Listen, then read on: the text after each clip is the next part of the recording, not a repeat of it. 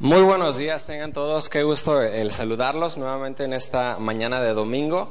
Es un honor el poder compartir la palabra de Dios una vez más en este, en este día. Y me gustaría que pudiéramos ponernos en manos de Dios, que pudiéramos ahí en nuestro lugar eh, pedirle a Dios que nos hable, que, que su palabra pueda realmente penetrar nuestros corazones, nuestras mentes, nuestra conciencia, que lo que Él ha preparado para nosotros, que realmente reciba el fruto que debe de, recibir. Me gustaría que pudiéramos cerrar nuestros ojos allí y que, y que cada uno en particular le pidamos a Dios, le digamos, Señor, háblame, háblame en esta ocasión. Señor, queremos pedirte que tú hables a nuestras vidas, queremos que tú llegues a lo más profundo de nuestro ser, de nuestra mente, de nuestros corazones, que sea tu palabra llegando a, nosotros, Señor, trayendo el fruto que tú deseas para nosotros y que podamos, Señor, actuar de acuerdo a aquello lo que tú nos estés indicando hacer en esta ocasión. Señor, dejamos este tiempo en tus manos, queremos que tú nos hables en el nombre precioso y poderoso de Cristo Jesús. Amén. Amén. Eh, existen muchas cosas que, que son invisibles a simple vista, que, nosotros no podemos eh, ver con nuestros ojos naturales. Una de ellas es el, el, aire, por ejemplo, nosotros no podemos ver el aire, podemos sentir su efecto y ver las consecuencias de él, pero realmente no lo podemos ver con nuestros ojos. Hay eh, también microorganismos, ¿verdad?, que a simple vista nosotros no podemos observar, pero sabemos que allí están.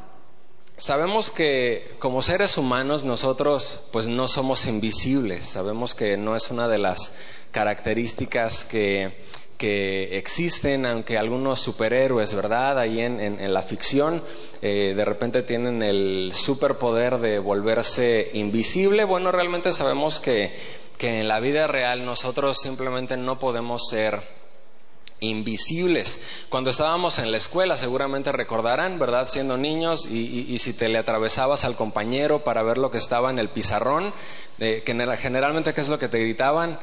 ¡Ey, la carne de burro no es transparente! ¿Verdad? Así como que, órale, quítate, no me dejas ver. Y, eran de las cosas que, que, nos decían, ¿verdad? Haciéndonos entender que no éramos invisibles. Cuando yo era niño, recuerdo que me tocaron los, los cuadritos de Lego, pero no, no, no, no, como los que están ahorita, sino los, los más eh, antiguitos, que eran los puros cuadritos que ni siquiera tenían cabello, ni cara, ni nada, eran los puros cuadritos que los ponías eh, uno sobre otro. Y, había de diferentes colores, de, de, todos los colores que conocemos, pero yo recuerdo que mis favoritos, mis, mis cuadritos favoritos eran unos que eran transparentes. Y a mí me encantaba unir esos cuadritos transparentes y yo armaba un muñequito con todas las, fichitas transparentes. Y yo recuerdo que yo me, ponía a jugar con, con, ello y decía, ah, soy el hombre invisible. Y, y, estaba yo emocionado porque formaba con el cuadrito transparente y según yo hacía mi hombre invisible. Ahora sabemos que como seres humanos nosotros no somos invisibles, pero tristemente como iglesia podemos llegar a volvernos invisibles. Y ante este mundo que nos necesita como cristianos, tristemente podemos llegar a ser invisibles ante la sociedad, ¿verdad? ah, existe una iglesia, ah, mira, y, y, para qué es la iglesia? ¿Y qué hacen allí? ¿Verdad? ¿Y qué repercusión tiene en la sociedad? No, pues nada más ahí están, nada más es para ellos, nada más pues ahí se reúnen y no pasa nada más. Ahí es, es, es algo únicamente y exclusivo para ellos, como un club, ¿verdad? Pero, pero ante la sociedad pareciera que los cristianos y las iglesias fuéramos los hombres invisibles. En esta ocasión que nos toca estudiar la vida del rey Acaz, resulta muy interesante porque me puse a, investigar la vida de este rey, que se nos narra tanto en el libro de Reyes, de, Segundo de Reyes, como en este libro de Segundo de Crónicas, y, un capítulo en el libro de Isaías. Y al estar estudiando la vida de este, de este rey Acaz, no pude encontrar algo, algo bueno que él que él hubiera hecho, algo resaltante, algo eh, productivo que él, que se pudiera resaltar en él. De hecho, lo que se puede observar es que dentro de la lista de, todos los reyes que, hubo, si hubiera una lista de, de, los más buenos a los más malos, probablemente él en toda la lista de reyes aparecería hasta abajo.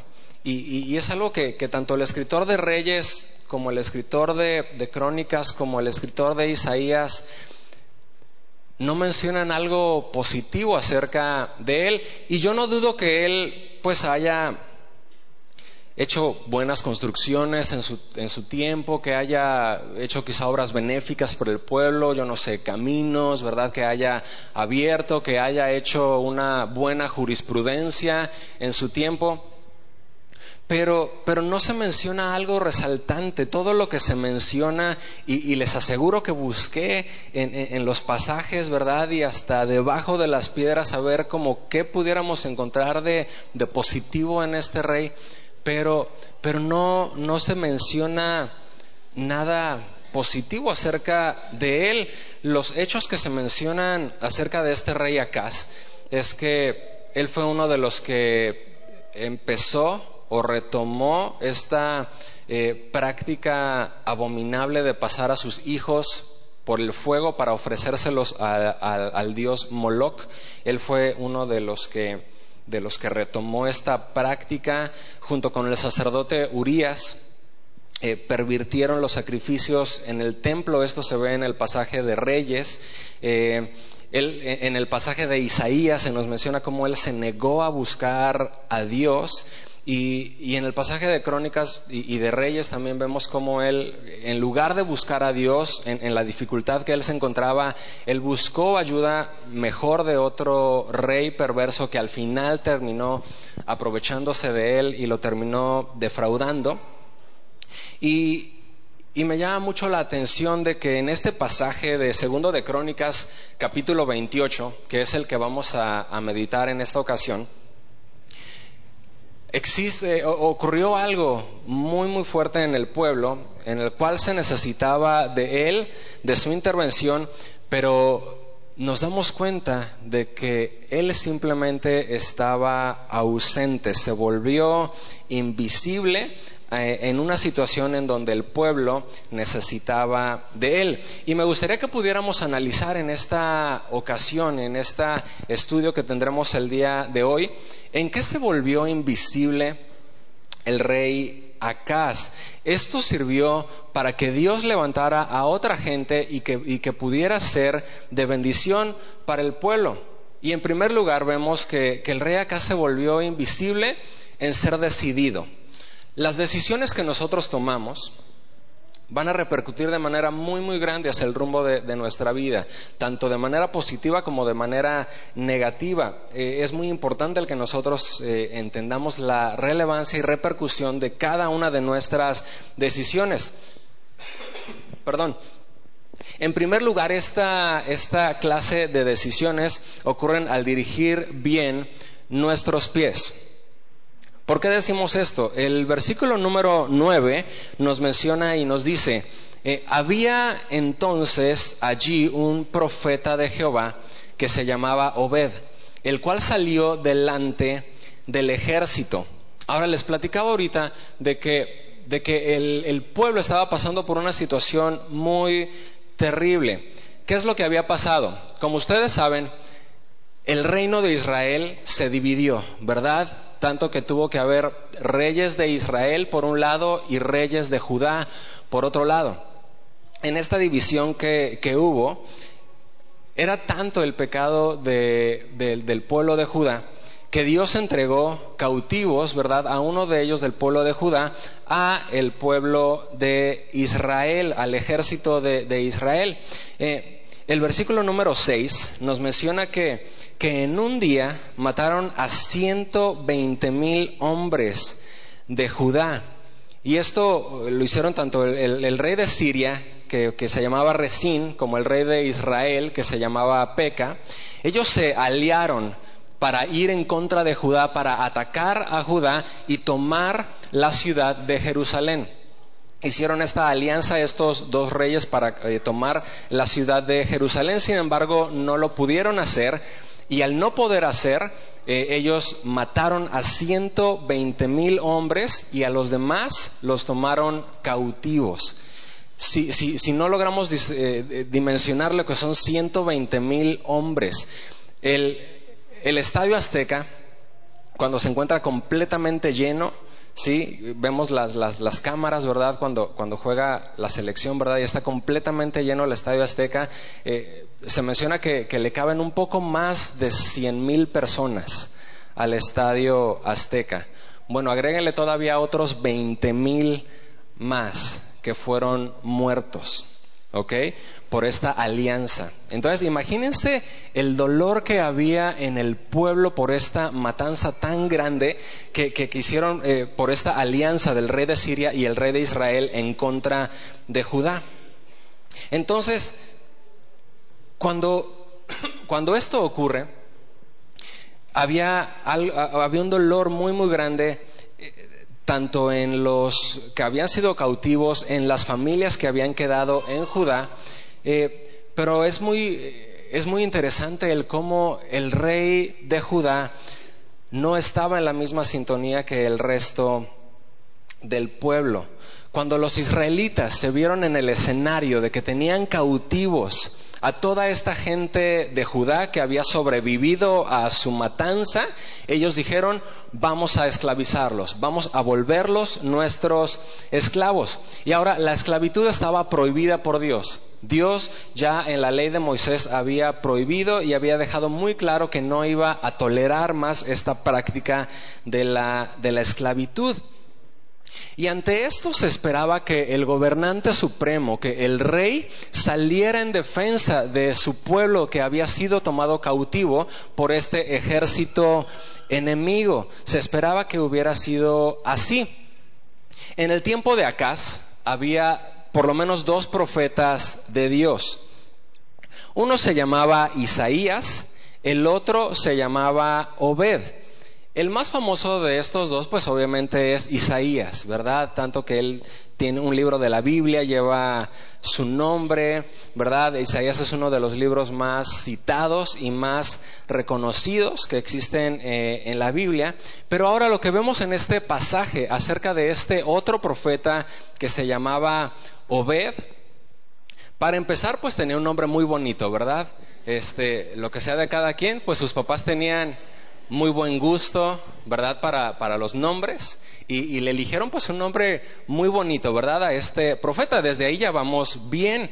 Y vemos que este hombre, por lo que vemos aquí en el pasaje, era un hombre eh, que, salió en defensa del pueblo, era un hombre valeroso, era un hombre eh, arrojado, era un hombre decidido. Eh, yo creo que hasta guapo era. Sí, era, era alguien que, sí, lo que vemos en el, en el pasaje es que, es que fue alguien que se decidió, ¿verdad?, a no quedarse conformado ante la, la, la matanza que había ocurrido y los que estaban cautivos y el pasaje nos dice que él salió delante del ejército. Cuando el ejército de Israel los tenía cautivos a estos hombres de Judá, él fue el que se decidió a salir a enfrentar a este ejército. Y él les deja muy en claro una cosa. Él les dijo, si ustedes tienen cautivos a estos hombres de Judá, no es porque ustedes fueron muy abusados y o porque tuvieron mucha estrategia eh, eh, en cautivarlos. Les dijo, Dios está ejerciendo una disciplina sobre ellos. Dios fue el que se los entregó y les deja muy claro, todo lo demás que ustedes han estado haciendo es un exceso, es un abuso, es una crueldad lo que están haciendo, toda la matanza que hicieron y la condición en la que, en la que los tienen a ellos. Este, este, profeta Obed les deja muy en claro eso. Eso no justificaba la crueldad que ellos estaban ejerciendo sobre ellos. Ahora repito, hubiéramos esperado que fuera el máximo gobernante, ¿verdad? El que hubiera salido a, a enfrentar a este ejército para defender a su pueblo. Pero nos damos cuenta de que el rey en esta ocasión pues simplemente brillaba por su ausencia. Ahora, ¿A quién pudiera representar Acaz hablando en un contexto presente? Pues realmente Acaz pudiera venir a representar lo que para nosotros pudiera ser el presidente de la República, ¿verdad? Él era el máximo gobernante del pueblo, era el responsable, era el que tenía que tomar decisiones, ¿verdad? Dar la cara. Y, muchas veces nosotros nos eh, esperamos del, presidente de la República que él, que él resuelva, ¿verdad? De, golpe y porrazo, como se dice, eh, los problemas que, existen en el país y nosotros eh, le, exigimos a Él que Él pueda resolver esto. Y ahora yo no estoy diciendo que, sea incorrecto, ¿verdad? O que esté mal el, que nuestra voz sea escuchada. Tenemos el derecho, ¿verdad?, de, manifestarnos pacíficamente, de, hacer eh, manifiesto el, el, sentir que tenemos como nación de manera respetuosa, ¿verdad?, ante, ante el gobierno. Pero algo a mí me queda muy claro, ¿verdad? Este, un hombre, ¿verdad? Que, que esté sentado en los pinos o en la silla presidencial de cualquier país, no va a ser el que va a traer sanidad a una tierra y el que va a tener la varita mágica para que todo el país empiece a funcionar y a prosperar. Dios creó a los gobernantes y, nos damos cuenta y, la Biblia desde el principio a fin nos habla mucho acerca de lo que Dios espera acerca de los gobernantes y de la responsabilidad que ellos tienen y de las cuentas que ellos un día le van a entregar a Dios.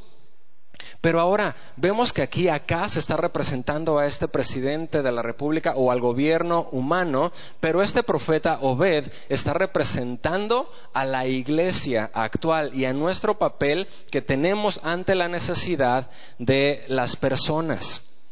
Necesitamos entender esto. Pero muchas veces pareciera que como cristianos estamos esperanzados, ¿verdad?, en que cuando llegue la persona correcta al banquillo presidencial, Él nos va a sacar adelante como país. Y, debemos entender que no va a ocurrir eso. En este mismo libro, segundo de Crónicas, en el capítulo 7 que leímos hace rato y el, y el versículo 14, ¿qué dice Dios? ¿Qué dijo Dios? Si se humillare mi pueblo, ¿verdad? Sobre el cual mi nombre es invocado y, todo lo que ahí se menciona que iba a pasar al final, Dios dice, sanaré su tierra. Dios no dijo, si el presidente se pone las pilas, entonces la tierra va a sanar. Si el gobierno hace bien las cosas, entonces la tierra va a sanar. ¿A quién le dejó Dios esa responsabilidad?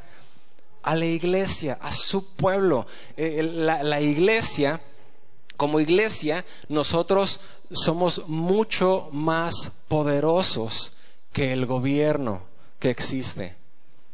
Y lo voy a repetir, como iglesia nosotros somos mucho más poderosos que el gobierno que existe. Dios a nosotros nos dejó un poder mucho mayor, el poder de su Santo Espíritu para transformar la vida de las personas. El gobierno puede regular muchas cosas y puede hacer, que puede permitir o dejar de permitir algunas cosas, pero no puede transformar el corazón. Y nosotros creemos en aquel que lo puede hacer. Y nosotros tenemos el mensaje que puede transformar el corazón de una nación, pero es necesario que entendamos, ¿verdad? Nosotros tenemos que salir, este, para, como este profeta Obed que salió delante, ¿verdad?, del ejército y, y, empezó a utilizar sus pies de manera correcta y nosotros debemos de tomar esta decisión, ¿verdad?, de poder salir en medio de esta, de, esta calamidad que pudiera haber en, en, la sociedad, nosotros como iglesia tenemos ese deber y esa responsabilidad. Pero ahora no solamente ocurre al dirigir bien nuestros pies, también ocurre al dirigir bien nuestras palabras.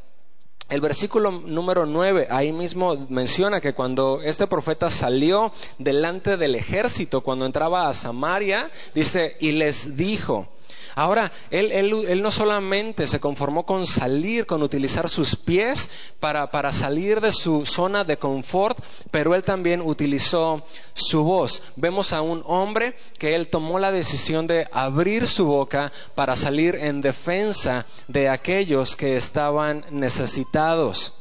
No fue alguien, este profeta Obed, no fue alguien que actuó solamente eh, eh, por un arranque de, protagonismo o por, o por, él ser el, el héroe de la película. Nos damos cuenta que él abrió su boca con sabiduría. El único objetivo que él tenía en su mente, en su corazón, es que se actuara con justicia. Y ahora repito, nosotros esperaríamos que quien hiciera eso, quien abriera su boca para defender al necesitado, fuera el máximo gobernante, el rey. Pero fue el profeta de Dios quien fue empoderado por Dios y fue llevado adelante para poder llevar a cabo esto. Y nosotros somos quien, quien, el día de hoy tenemos ese papel delante de Dios. Ya no existen los profetas Obed, Elías, Isaías, Jeremías, ¿verdad? Que existían en, en aquel tiempo. Ahora existe la iglesia.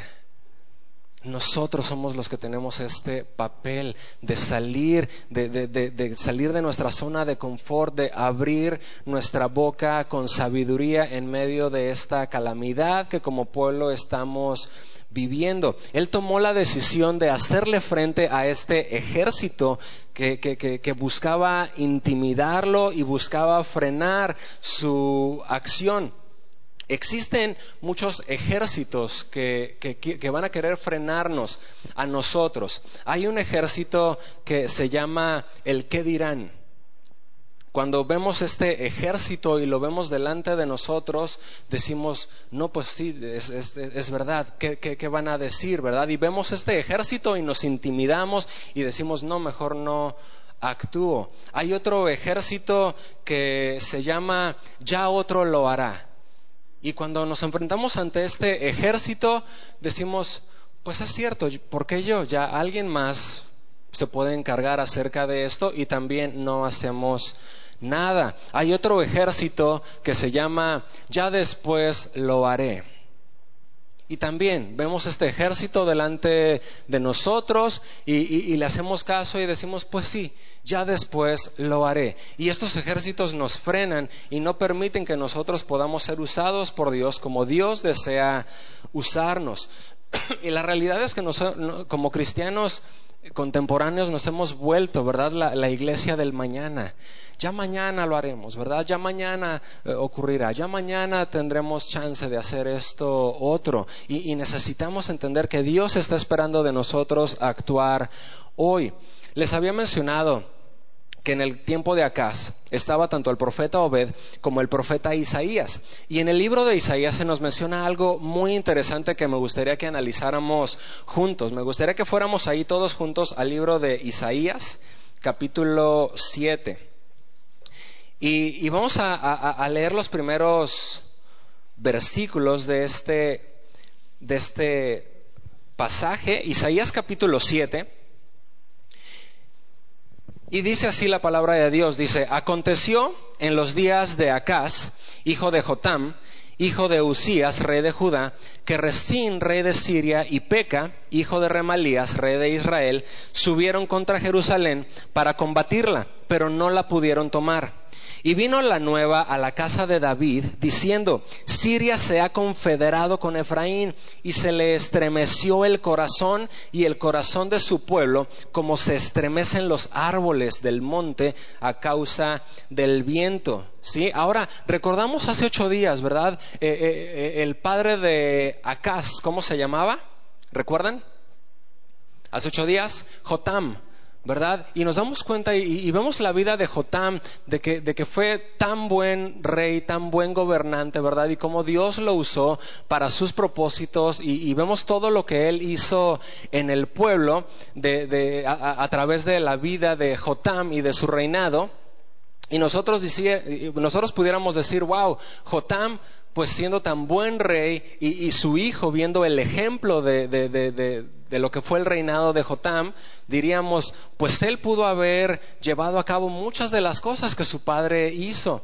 Pero nos damos cuenta de que Acaz, como hijo de Jotam, no siguió el ejemplo de su padre, sino que él, en su alejamiento de Dios, escucha las amenazas de que ya dos reinos se pusieron de acuerdo para atacarlos, y en ese momento se llena él de temor y de angustia y de incertidumbre, porque él no estaba cimentado en Dios.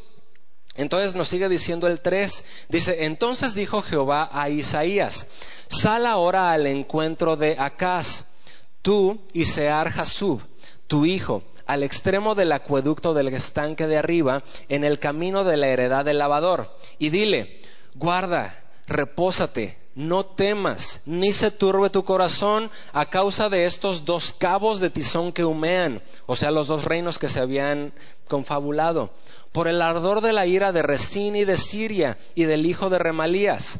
Ha acordado maligno consejo contra ti el sirio, con Efraín y con el hijo de Remalías, diciendo, vamos contra Judá y aterroricémosla y repartámosla entre nosotros y pongamos en medio de ella por rey al hijo de Tabeel. Por tanto, Jehová el Señor dice así, no subsistirá ni será. Dios le está aquí trayendo palabra de paz a Acaz, ¿verdad? Le está diciendo, confía en mí, pon tu confianza en mí, clama a mí, ¿verdad? Todo va a estar bien. No busques por otro lado, clama a mí, búscame. Y Dios, en el versículo número 10, eh, eh, sigue algo bien interesante, menciona, dice, habló también Jehová a Acaz, diciendo, Pide para ti señal de Jehová tu Dios, demandándola, ya sea de abajo en lo profundo o de arriba en lo alto. Esto es algo que Dios no le había pedido a ninguna otra persona y era tan poca y tan nula la comunicación que Acaz tenía con Dios, que Dios, que Dios le ofrece algo que a ningún otro le había ofrecido. Le dice, mira, no quieres hablar conmigo, no, no, no, no te has comunicado conmigo, has hecho las cosas a tu manera, pero Dios le da esta opción y le dice, pide una señal de mí, pide que te dé una señal, algo que Dios no había hecho con nadie más. Y le dice, clama, pídeme una señal, dirígeme la palabra, pídeme una señal y yo te la voy a dar de que esto será así. ¿Y cuál fue la reacción de Acaz ante esto?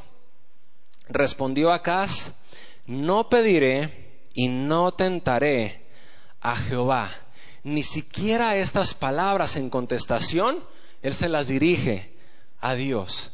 Él en su interior, Él decía, no voy a clamar a Dios, ¿verdad? Cualquier otra cosa en lugar de buscarlo a Él. No voy a pedir. Y después, la siguiente frase parecería muy piadosa, ¿verdad? Donde dice, no tentaré a Jehová. Pudiéramos pensar, bueno, pues eso es algo correcto, ¿verdad? No debemos de tentar a Dios. Y, realmente lo que está ocurriendo aquí, al hacer un análisis textual de esto, nos damos cuenta de que él lo que estaba haciendo era solamente utilizar esta frase como una excusa y en cierta manera, de manera hipócrita, él estaba diciendo, no, no, no, este, no voy a tentar a Dios. Pero él solamente estaba usando esta frase religiosa en su pretexto de decir, no voy a dirigirle la palabra a Dios, voy a seguir buscando por mi cuenta.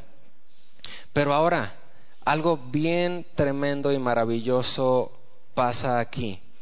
Sigue diciendo el 13, dijo entonces Isaías, oíd ahora casa de David, ¿os es poco ser molestos a los hombres, sino que también lo seáis a mi Dios? Por tanto, el Señor mismo os dará señal He aquí que la Virgen concebirá y dará a luz un hijo y llamará su nombre Emanuel. Dios con nosotros. ¿Qué fue lo que ocurrió aquí?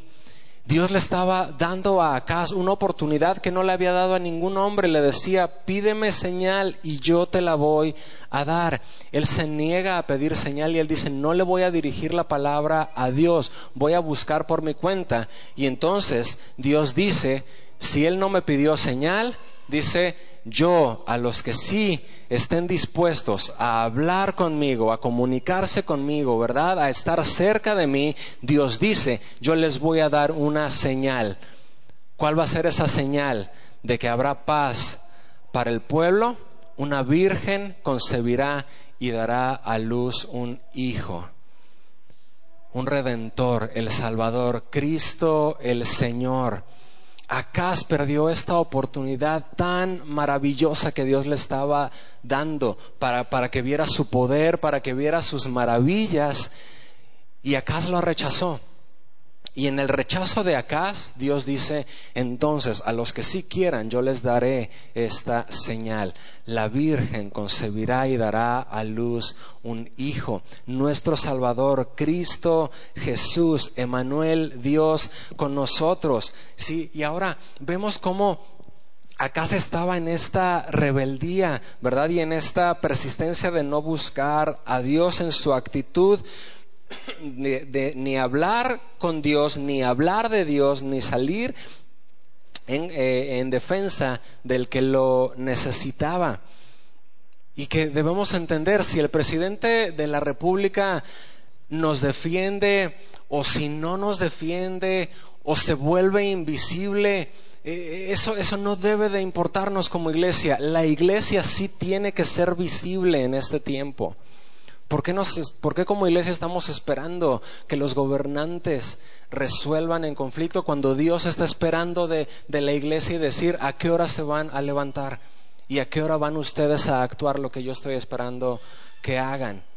La iglesia debe de ser visible, la iglesia debe de recibir a aquellos que están cautivos, a aquellos que han sido rechazados, a aquellos que están hambrientos y sedientos de justicia. Nosotros debemos como iglesia de ser esa ciudad sobre el monte de la cual habló Jesús, que no es invisible, sino que está alto, ¿verdad? Y, es visible para que brille delante de todos los hombres. Sin embargo, Acaz optó por volverse invisible. Y no solamente se volvió invisible en ser decidido, sino también en ser desprendido.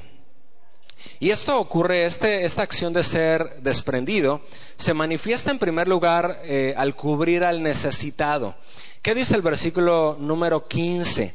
Se nos menciona que ellos vistieron a los que se encontraban desnudos. ¿Qué ocurrió aquí? Les explico. Después de que Obed, este profeta de Dios, menciona estas palabras que encontramos en los versículos del 9 al 11, ¿sí?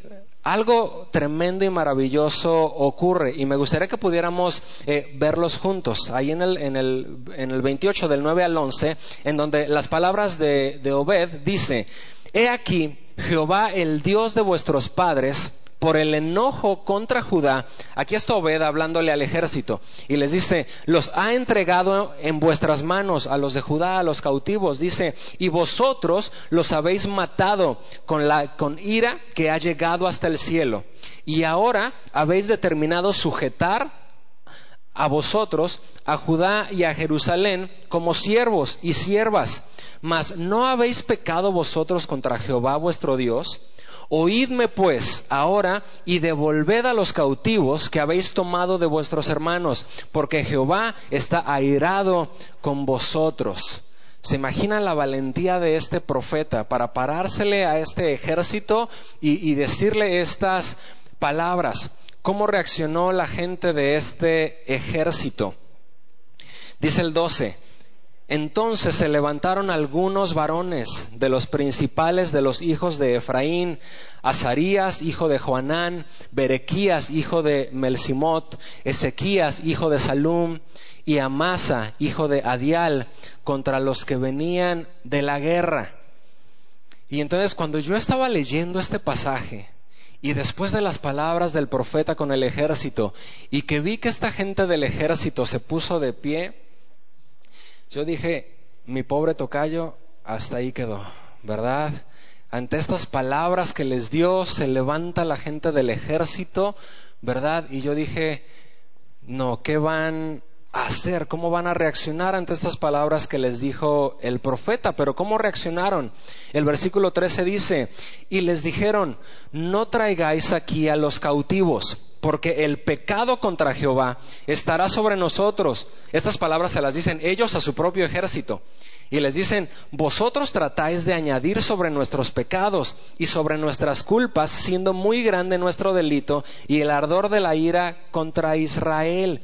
Entonces, estos hombres, estos pocos hombres que, entendieron el mensaje que Dios le había dado al profeta, y se levantan y reaccionan y le dicen a su gente del ejército, no podemos nosotros seguir en esto. Hemos pecado contra Dios. Debemos reconocer y admitir nuestro pecado y no podemos nosotros este, seguir de esta manera. Ya suficiente pecado tenemos sobre nosotros para añadir todavía más pecado. Y esto, esta fue la manera en que, Dios utilizó al profeta para que estas eh, personas del, del ejército pudieran tomar la decisión de pasarse del otro lado, ¿verdad? Y empezar a actuar a favor de los necesitados.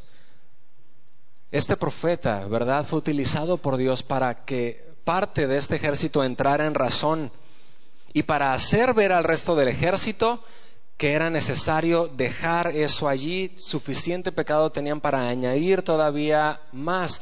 ¿Y cómo, qué, cuál fue el resultado de todo esto? toma la decisión de liberar finalmente a estos hombres que llevaban cautivos y de no esclavizarlos. Lo que ocurrió aquí fue que un solo hombre no pudo cambiar a todo el ejército.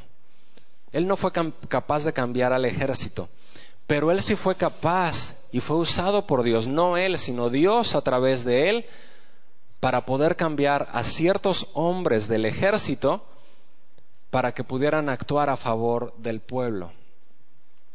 Traducción. Nosotros como iglesia no podemos cambiar el sistema del mundo.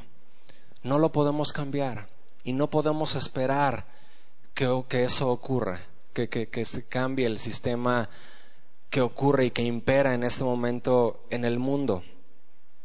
Pero como iglesia sí podemos ser usados para tocar la vida de personas que están actuando a favor de ese sistema del mundo y que Dios pueda transformar sus vidas y que puedan usar esa influencia para poder ayudar al necesitado y para que las personas que están padeciendo necesidad y que necesitan justicia puedan ser atendidas. Y esto fue la manera en que, el profeta fue utilizado y que como iglesia Dios desea utilizarnos. Y ahora eh, este profeta ya no estaba solo, ahora ya tenía a más personas aliadas con él para poder atender las necesidades de los cautivos y de los necesitados. ¿Sí? Entonces, ¿qué fue lo que estos hombres empezaron a hacer? Lo primero que hicieron ellos fue vestir a los que se encontraban desnudos. A estos eh, cautivos que, que este ejército les quitó todo, absolutamente todo, su ropa, sus posesiones, lo que ellos empezaron a hacer, lo primero que hicieron fue cubrir con nuevas ropas a aquellos que se encontraban desnudos. Y esto es algo mucho más trascendente de lo que a simple vista pudiéramos nosotros eh, analizar. Como iglesia debemos de ser desprendidos en que si vemos a alguien necesitado, ¿verdad? Que, alguien que está necesitando de, ropa, de ser cubierto, poderle dar parte de lo que nosotros tenemos, algo que esté pues en buen estado, que podamos eh, ofrecer como iglesia nosotros, eh, Dios nos ha llamado a también a hacer eso, a cubrir al desnudo. Pero aparte de esa buena acción que nosotros podemos hacer, eh, si está en nuestras posibilidades el hacerlo, también es buscar que esas personas puedan ser cubiertas con ropa celestial. ¿Cómo es esto de, que ellos sean cubiertos con ropa celestial? En el libro de Zacarías ocurrió algo muy interesante que me gustaría que pudiéramos ver. Zacarías capítulo 3, los versículos del 1 al 5 nos dicen, me mostró al sumo sacerdote Josué, el cual estaba delante del ángel de Jehová, y Satanás estaba a su mano derecha para acusarle. Y dijo, y dijo Jehová a Satanás, Jehová te reprenda, oh Satanás. Jehová, que ha escogido a Jerusalén, te reprenda. ¿No es este un tizón arrebatado del incendio? Y Josué estaba vestido de vestiduras viles y estaba delante del ángel. Y habló el ángel y mandó a los que estaban delante de él, diciendo, quitadle esas vestiduras viles. Y a él le dijo, mira que he quitado de ti tu pecado y te he hecho vestir de ropas de gala. Después dijo, pongan mitra limpia sobre su cabeza, y pusieron una mitra limpia sobre su cabeza, y le vistieron las ropas, y el ángel de Jehová estaba en pie. ¿Qué ocurrió aquí? El sacerdote Josué se encontraba delante de Dios, ¿verdad? Pero Satanás, ¿qué es lo que estaba haciendo en ese momento? Estaba acusándole delante de Dios y le estaba diciendo, este es un hombre pecador.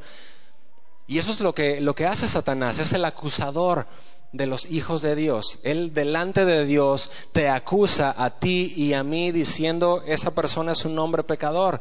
Dios, ¿no te acuerdas lo que él hacía? ¿No te acuerdas las cosas que él eh, hacía? ¿No te acuerdas los malos pensamientos que tiene, que ha tenido en su mente? ¿No te acuerdas todo lo que él ha hecho? Y empieza a señalar todas las manchas y esas vestiduras sucias, ¿verdad? Que representa el pecado en nosotros. Pero ¿qué es lo que ocurre? Dios hace cambiar esas ropas sucias y viles. ¿Por qué? Por ropa limpia y nueva y, y le dio al sacerdote ropas de gala. Lo mismo ha hecho Dios contigo y conmigo, con toda persona que se arrepiente de su pecado, que reconoce su pecado delante de Dios, que acude a Él en fe, Dios quita esas vestiduras viles, lo hace vestir de ropas de gala. Aquellas vestiduras viejas ya no están más, ahora hemos sido justificados por Dios. ¿Les recuerda esto a una historia que Jesús contó en una ocasión? ¿Verdad? Aquel hijo que se fue de su padre y, malgastó todo lo que tuvo, pero cuando se arrepintió y volvió a su padre, ¿qué hizo su padre? Le quitó esa ropa sucia y le puso ropa nueva. Nosotros necesitamos entender que hay gente allá afuera que necesita ropa nueva. Seguramente tú conoces a gente que necesite ropa nueva. Quizá algunos porque tengan la camisa agujerada, yo no sé, o los pantalones ya rotos. Y si tienes ropa que les puedes dar a ellos, sería algo excelente que como iglesia podemos hacer. Pero hay gente que necesita ropa nueva, que Dios perdone sus pecados, que tengan una nueva vida, que sean justificados por la sangre de Cristo. Y es función de la iglesia, tuya y mía, de hacer, ¿verdad? Que las personas puedan eh, conocer de Dios, de acercarlos a Él y que sus vestiduras sean cambiadas. Aparte de que ellos vistieron a los que estaban desnudos, algo más hicieron. Nos, sigue, nos dice el pasaje ahí en ese mismo versículo, nos dice que también los calzaron. Y esto ocurre también cuando nosotros calzamos al necesitado. No solamente cubrimos al necesitado, pero también lo calzamos. Esto ocurrió después de que ellos los vistieron. Eh, tan malvado era este ejército que no solamente les quitaron su ropa a ellos, sino que también les quitaron sus zapatos. Los hicieron caminar, yo no sé por cuánto tiempo, eh, descalzos. Podemos imaginarnos cómo se encontraban sus pies después de tanto caminar por un ejército que los tenía cautivos. ¿Sí? Eh, y, esto debemos de, de entender, nos debe de llevar de que si nosotros también conocemos a alguien, ¿verdad? Que, quizá ya tiene un, la suela del zapato agujerada, pues también, ¿verdad? Tienes posibilidades de poderle dar zapatos nuevos a alguien. Hay personas que necesitan zapatos nuevos que puedes también tú proporcionarles.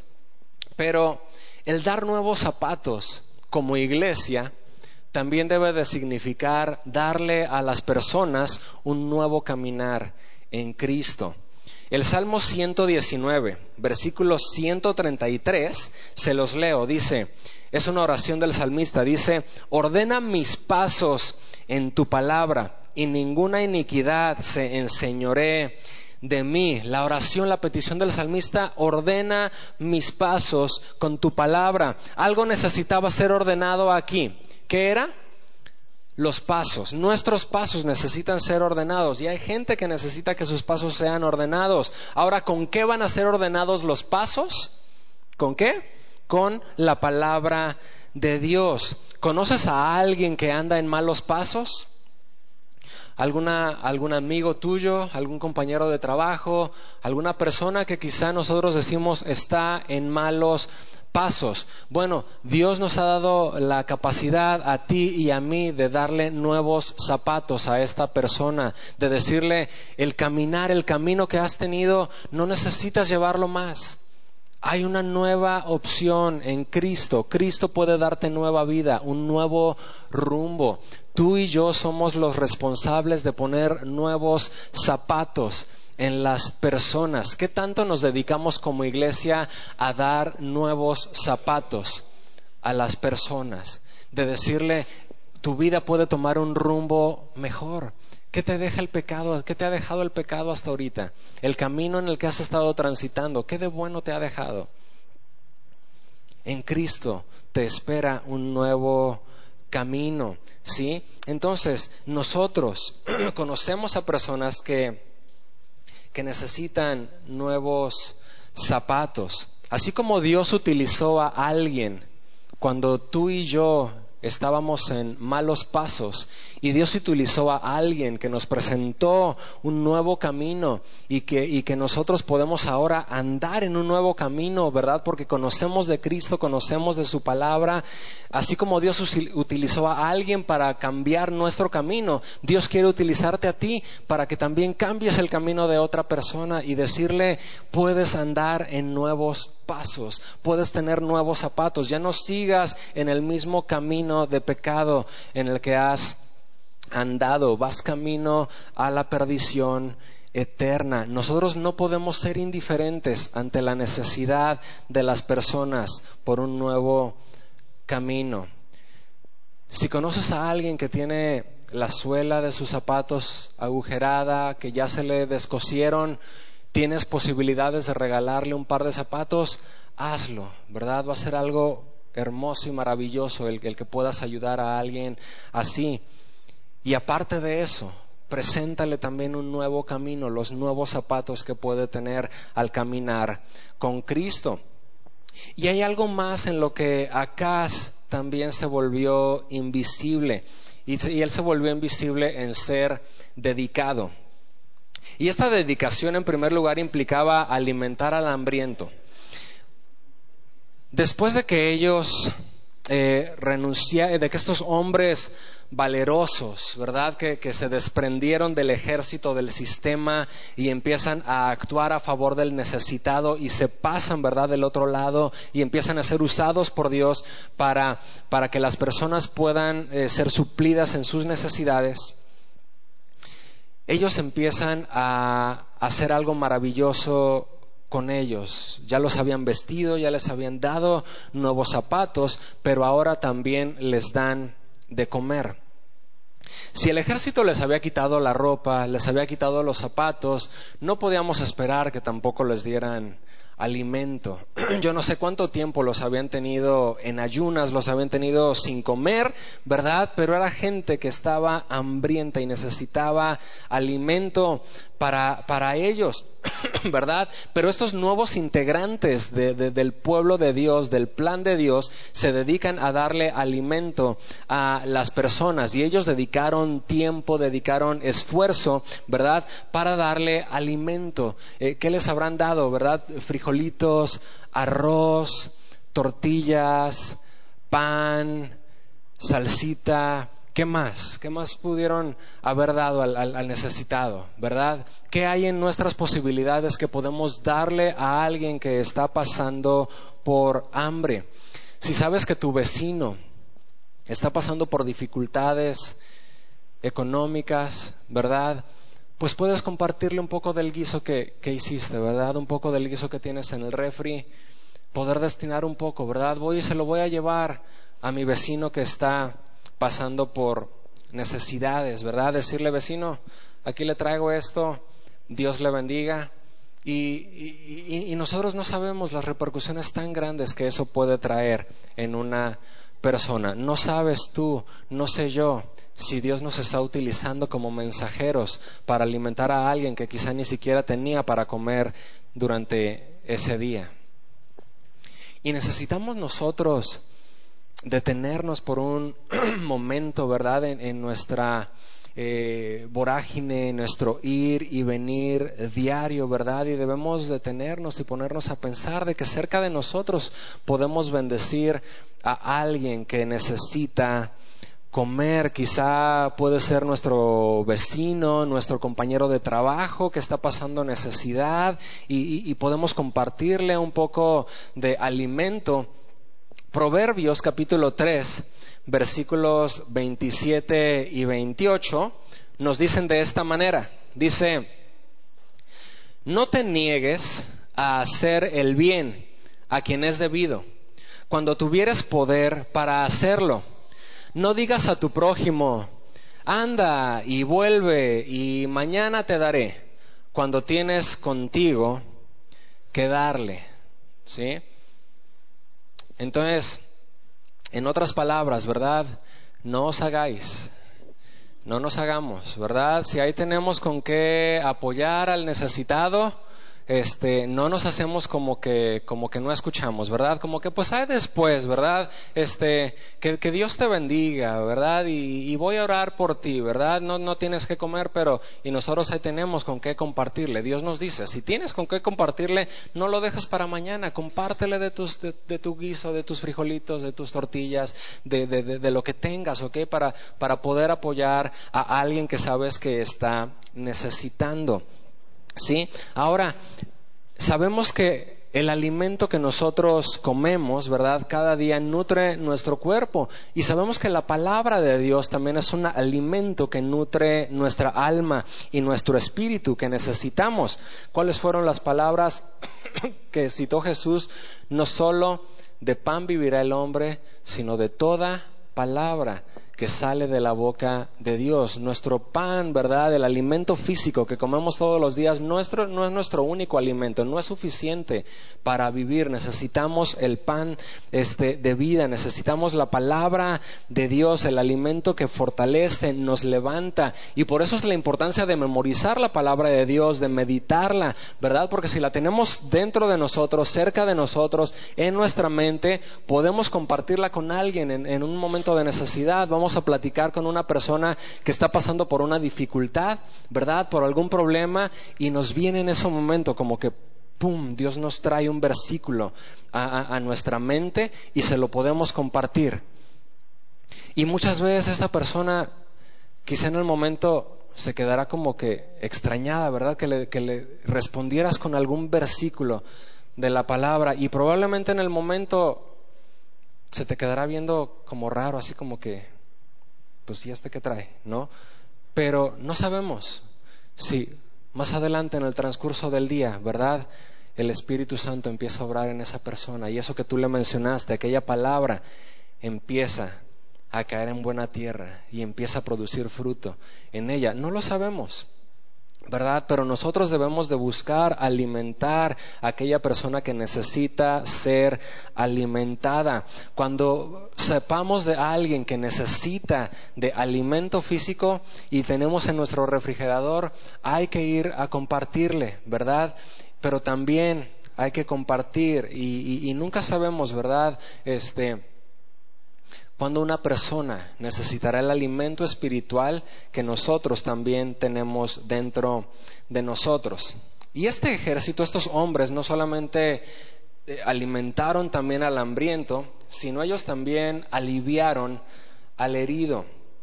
Ahí mismo en el versículo 15 nos menciona dentro de las cosas que hacían, dice ahí que los ungieron. Y y este ungimiento que ellos hicieron no fue el último acto de bondad que ellos hicieron, aunque sí será el último que estaremos analizando en esta predicación.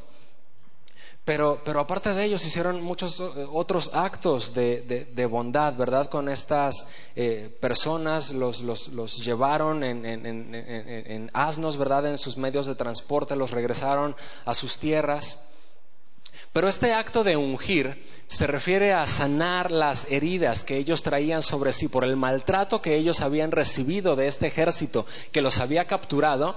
Eh, estos hombres que se desprendieron y que ahora estaban atendiendo al necesitado, ellos también los empiezan a ungir, a sanar las heridas que ellos eh, tenían en este deseo de ser un buen samaritano, ellos eh, sacan el, botiquín de primeros auxilios, ¿verdad? Y empiezan a vendar, empiezan a poner merteolate, eh, agua oxigenada, empiezan a poner curitas, yo no sé si empezaron a coser, ¿verdad? A algunas personas y empezaron ellos a a sanar a aquel que necesitaba ser sanado. Trato de imaginarme la cara que pusieron estas personas que, habían sido tomadas cautivas por este ejército, de ver que los que antes los habían tenido oprimidos y que los habían tomado y que los habían maltratado, ahora estaba ahí, encorvado, sanando sus heridas, lavándolo, curándolo ¿Pueden imaginarse esa escena? El impacto tan grande que ocurrió en aquel que estaba siendo sanado y que estaba siendo atendido por alguien que nunca se lo imaginó. Y ahora quizá nosotros no sepamos primeros auxilios, quizá no tengamos un botiquín con nosotros, pero seguramente conocemos a personas que necesitan ser sanadas, ¿verdad?, de su alma, heridas que hay dentro de ellos, que, quizá no se ven, quizá no son moretones o rasguños en su piel, pero quizá en su corazón sí existen esos moretones y quizá en su alma sí hay esos rasguños por, por heridas, por humillaciones que, que, han tenido, por rechazos, por injusticias eh, o, o por dolores que ellos han atravesado. Y Dios muchas veces nos va a poner a ti y a mí cerca de esas personas para poder sanar sus heridas, para poder agacharnos y para poder empezar a compartir de ellos la sanidad que ellos están necesitando. Quizás sea en tu trabajo, quizás sea en tu escuela, quizá sea en tu propia casa, donde hay una persona que ha sido maltratada que tenga heridas dentro de, ella y que necesita ser sanada. Y la única sanidad que le va a ser efectiva va a ser cuando Dios empieza a obrar en ella y cuando Dios empieza a sanarla y cuando Dios empieza a, fluir, ¿verdad? Y su palabra empieza a llegar a Él. Y, es, ahí, cuando la, parábola que Jesús contó, ¿verdad? Cuando el padre de familia vio que todos habían rechazado su invitación a la cena, Él dijo, tráiganme a los mancos, a los cojos, a los ciegos, a los sordos, traigan todos para que se llene mi casa. Y esa es la gente que Dios está buscando, toda la gente que ha sido herida, rechazada, que el, que el mundo y el pecado los ha tenido humillados y lastimados. Dios dice, tráiganmelos. Jehová es mi pastor, nada me faltará. En lugares de delicados pastos me hará descansar. Junto a aguas de reposo me pastoreará. ¿Qué más? Confortará mi alma, me guiará por sendas de justicia por amor de su nombre. Aunque ande en valle de sombra de muerte, no temeré mal alguno, porque tú estarás conmigo tu vara y tu callado me infundirán aliento. Aderezas mesa delante de mí en presencia de mis angustiadores. Unges mi cabeza con aceite. Mi copa está rebosando. Ciertamente el bien y la misericordia de Jehová me seguirán todos los días de mi vida y en la casa de Jehová moraré por largos días. Así es el cuidado de Dios a nuestras vidas. Así es la ternura de Dios ante el que está herido y necesitado. Si así es el Dios al que servimos, si así es el Dios al que adoramos, ¿por qué nos negamos a sanar las heridas de la persona que lo está necesitando? ¿Por qué nos negamos a atender a aquella persona que está necesitando sanidad que el pecado la ha tenido humillada, lastimada, que el mundo la ha apaleado. ¿Qué hacemos nosotros para buscar que sea sanada? ¿Estamos realmente teniendo la actitud de Dios como nuestro pastor? nos gusta muchas veces que nos curen, ¿verdad?, las heridas a nosotros, pero ya cuando se trata de que nosotros curemos a alguien, ya eh, estamos muy ocupados, ¿verdad? Tenemos otras cosas que, que hacer. Ahora se supone que íbamos a hablar de Acaz, pero ¿dónde estaba Acaz en estos momentos en que su pueblo lo necesitaba? Bueno, realmente él ignoraba la voz de Dios, él estaba buscando ayuda por su cuenta, él estaba buscando a otros reyes que lo ayudaran. El, pasaje, después ustedes lo pueden leer, ¿verdad? Pero cómo él, él, tomó del templo oro y plata para regalárselo a otro rey a manera de, de, pues échame la mano, ¿verdad? Te doy todo esto. Y el rey, al final de cuentas, terminó sin ayudarle. Y cuando el pueblo más lo necesitó, simplemente se volvió un rey invisible. Pero esto no fue algo malo, todo lo contrario. Fue algo hermoso y maravilloso, porque Dios utilizó que acá se volviera invisible para que entonces empezara a levantar hombres que empezaran a ayudar a los necesitados. Y Dios puede volver invisible a un gobierno, ¿verdad?, de la República. Y qué bueno que así ocurra. Incluso que hasta, que hasta lejos de facilitar, ¿verdad? Decimos, pues ni siquiera nos ayudan, hasta nos estorban muchas veces. Y gloria a Dios por eso. Qué bueno que ocurre eso, porque entonces empiezan a levantar, ¿verdad? La iglesia. Y empieza a brillar la iglesia de Cristo para ayudar al necesitado. Nosotros debemos de entender que esa es nuestra responsabilidad. Ellos salieron de su comodidad, dirigieron bien sus palabras, ¿sí? ¿Qué más hicieron? Vistieron y calzaron al necesitado. ¿Qué más hicieron? Ellos eh, alimentaron al hambriento. ¿Qué más hicieron? Ellos aliviaron al herido. Y la pregunta importante ya no es qué hicieron ellos. La pregunta aquí es, ¿qué vamos a hacer tú y yo? ¿Seguir esperando que el gobierno solucione las cosas? ¿O tomar la decisión de como iglesia empezar a ser visibles? Dejar de ser invisibles en una sociedad que nos necesita y empezar a ayudar Tienes ahí, quizá en tu casa, gente que te necesita, tu vecino, gente en tu trabajo, personas que quizá no conoces y Dios te las va a poner en algún momento. No podemos ser los hombres invisibles, mujeres invisibles. La iglesia de Cristo debe de brillar en este mundo de oscuridad. Bendito Dios, Señor, queremos en este momento pedirte, Señor, que, que obres en nuestro corazón de una manera muy fuerte. Señor, leemos tu palabra y vemos cómo ante la indiferencia de, del gobernante, tú levantaste un pueblo que empezó a atender al necesitado. Y amado Dios, nosotros el día de hoy queremos ser ese pueblo. Nosotros queremos ser aquellos que empiecen a ver por aquel que está pasando por injusticia, aquel que necesita ser sanado, aquel que necesita ser alimentado, aquel que necesita un nuevo camino.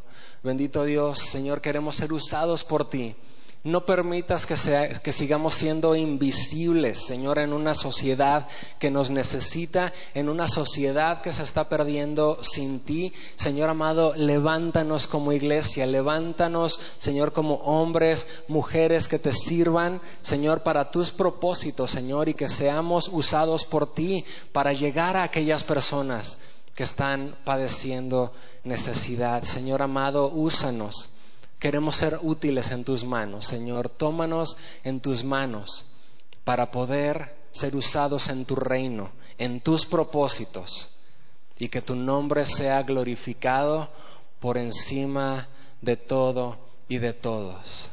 Bendito sea, Señor amado, en el nombre precioso y poderoso de Cristo Jesús. Amén. Amén. Dios les bendiga mucho, hermanos.